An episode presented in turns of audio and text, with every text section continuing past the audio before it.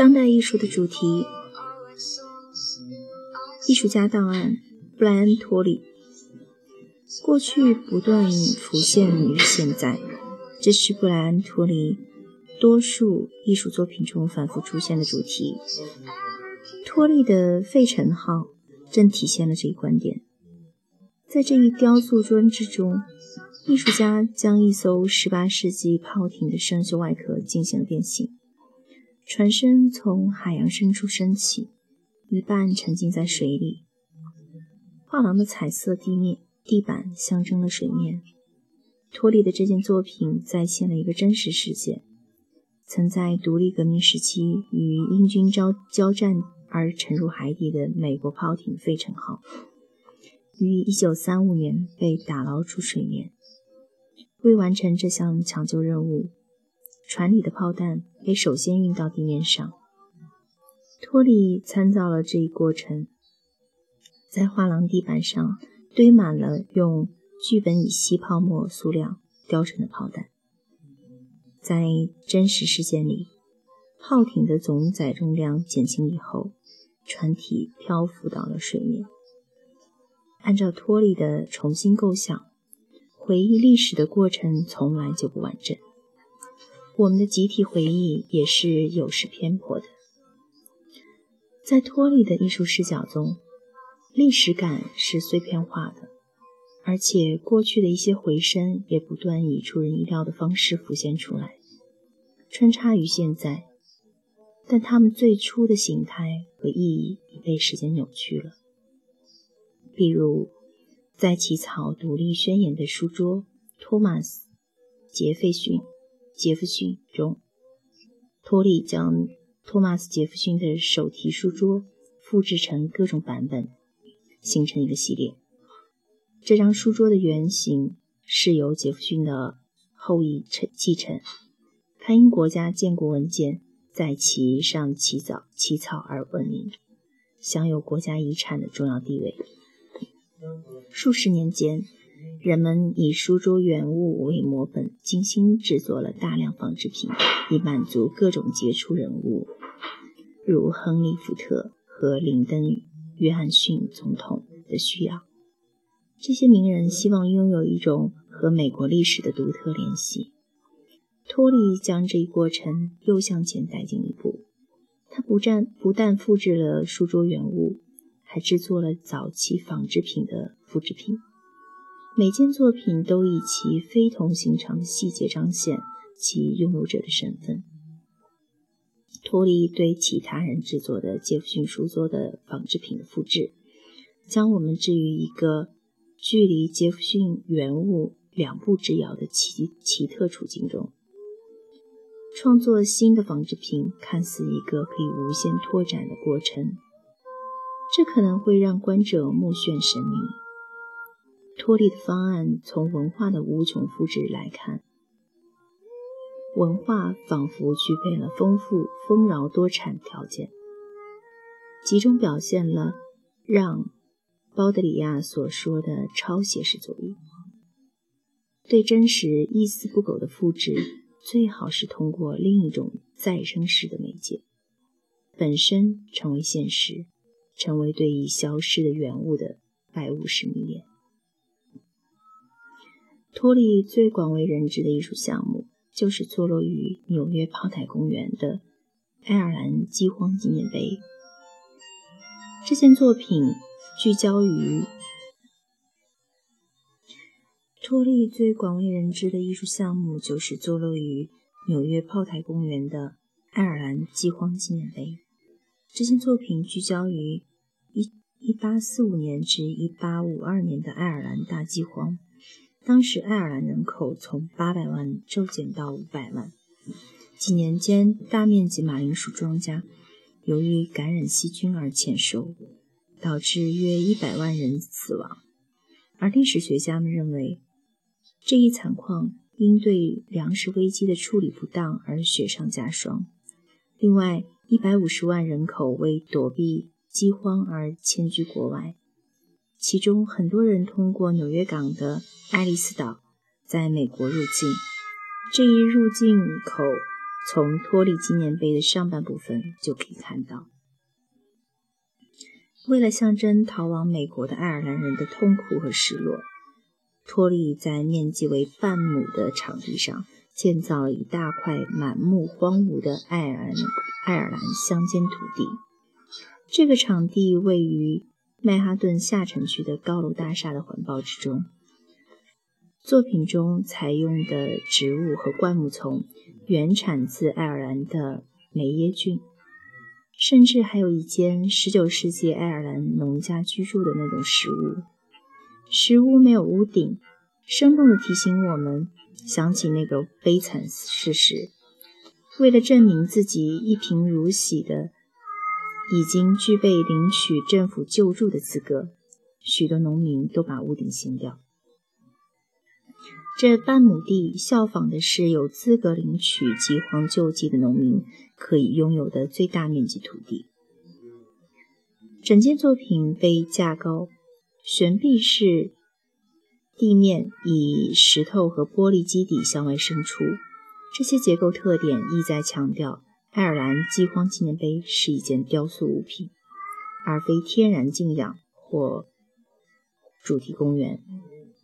爬上那条穿过废弃屋舍和停耕的马铃薯地，参观者一面徜徉于过去，一面又积极地对托利作品当下的概念特质和实体触感做出回应。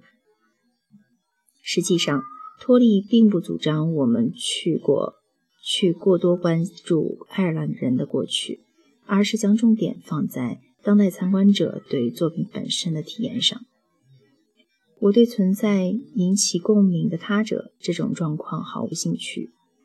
当你面对历史时，随口说说，那么这是关于他们的事情，太容易了。重要的是你此时此刻的体验和感受，这和你息息相关。草坡下面的基座上镶嵌着一行行文字，讲述的是大饥荒时期的爱尔兰灾民的回忆。同时，散布其上的是一段段重现全世界饥饿历史的英文。作为纪念碑内部的纪念碑，石屋也是真材实料的房子，一间真正的农舍。托利的合作伙伴布莱恩·克莱因的亲戚为这个艺术计划捐赠了这间农舍，房屋被海运过来。然后把一块块岩石重新搭建起来。在托里看来，在艺术品中采用住宅是恰如其分的，这样就有了自身拥有历史的实际场所，而不必担心把事物同其历史归属拆开。因为房舍实际上是家庭之间、国家之间的礼物，有着自身的历史，也承载着我大家族的一部分历史。托利的艺术改变了我们对历史和艺术建筑的观念，并向我们对自认为十分了解的任何世界观的依赖性提出了质疑。在尤里卡中，托利对比利时根特市一栋面朝运河的17世纪住宅楼的正面进行了改造。为实现这个方案，托利从同电脑专家合作。后者帮助他在楼体实际外层上用数码技术绘制了波纹图形的景象，还包括船只经过水面的划痕。模型部分是利用电脑控制的铣床制制成的，最后的成品由经过雕模的雕模和绘制的塑料泡沫制成的假建筑立面。被安装在楼房原来的立面上，这种结构本身看起来像是反射了建筑物在运河中的倒影。托里称作品为液体建筑。在2000年纽约秀莎娜纽约秀莎娜韦恩画廊展出的《爱丽丝和约伯》中，托利安置了两个大型石头壁炉。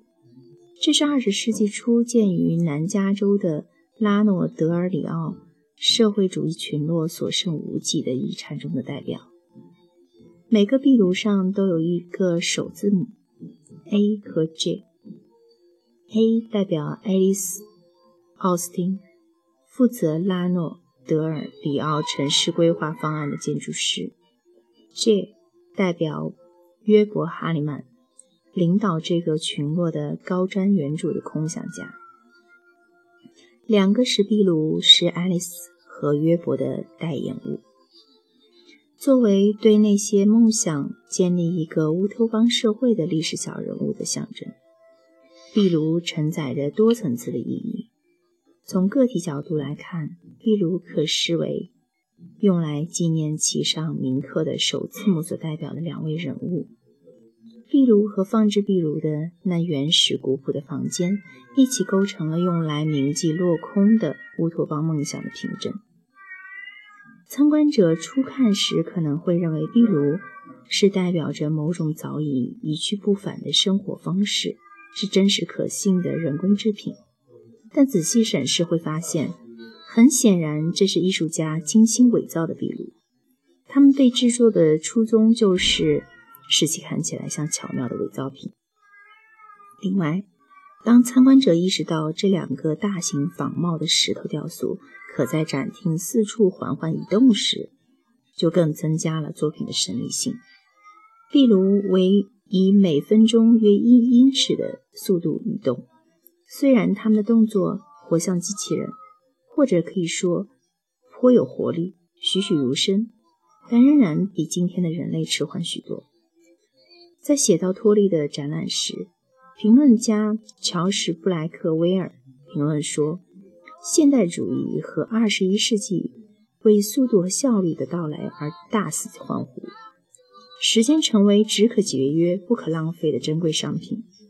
结果，缓慢变成被妖魔化的概念，疑惑和沉思被转化为焦虑和精神涣散。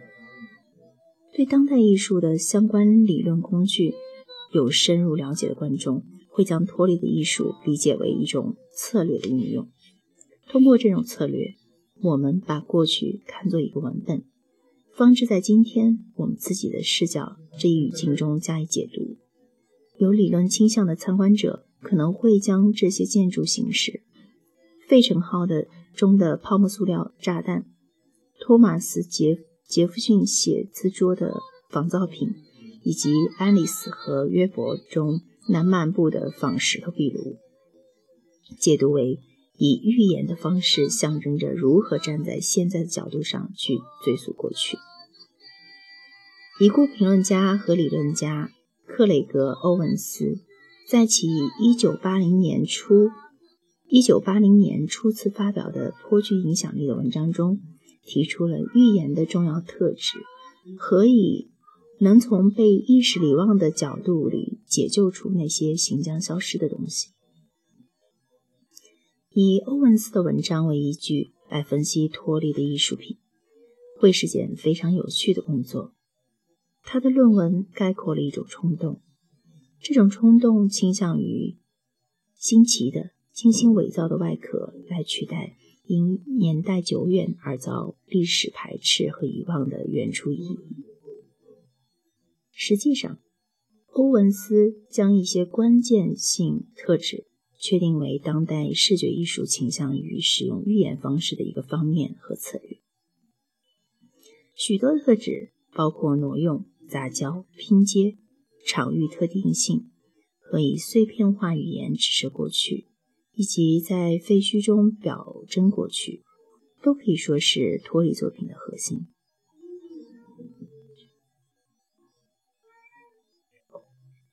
在观看托利作品体系中的典型例子时，我们关于历史、时间和认知的观点也在不断变动。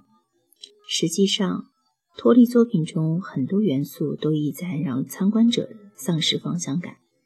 如果现在是过去的最高点，而过去又不停变动，那么我们现在身在何处？我们怎样才能弄清自己的方向呢？在面临时间定向障碍时，托利的作品要求我们着眼于现在，不要因为是现在为理所当然而对其漠不关心。布莱恩·托利于1964年出生在一个由机械师、工程师和房地产经纪人组成的家庭里。他在长岛长大，并曾在帕森设计学院和耶鲁大学艺术学院学习。他现居纽约，在布鲁克林的威廉姆斯堡拥有一间工作室。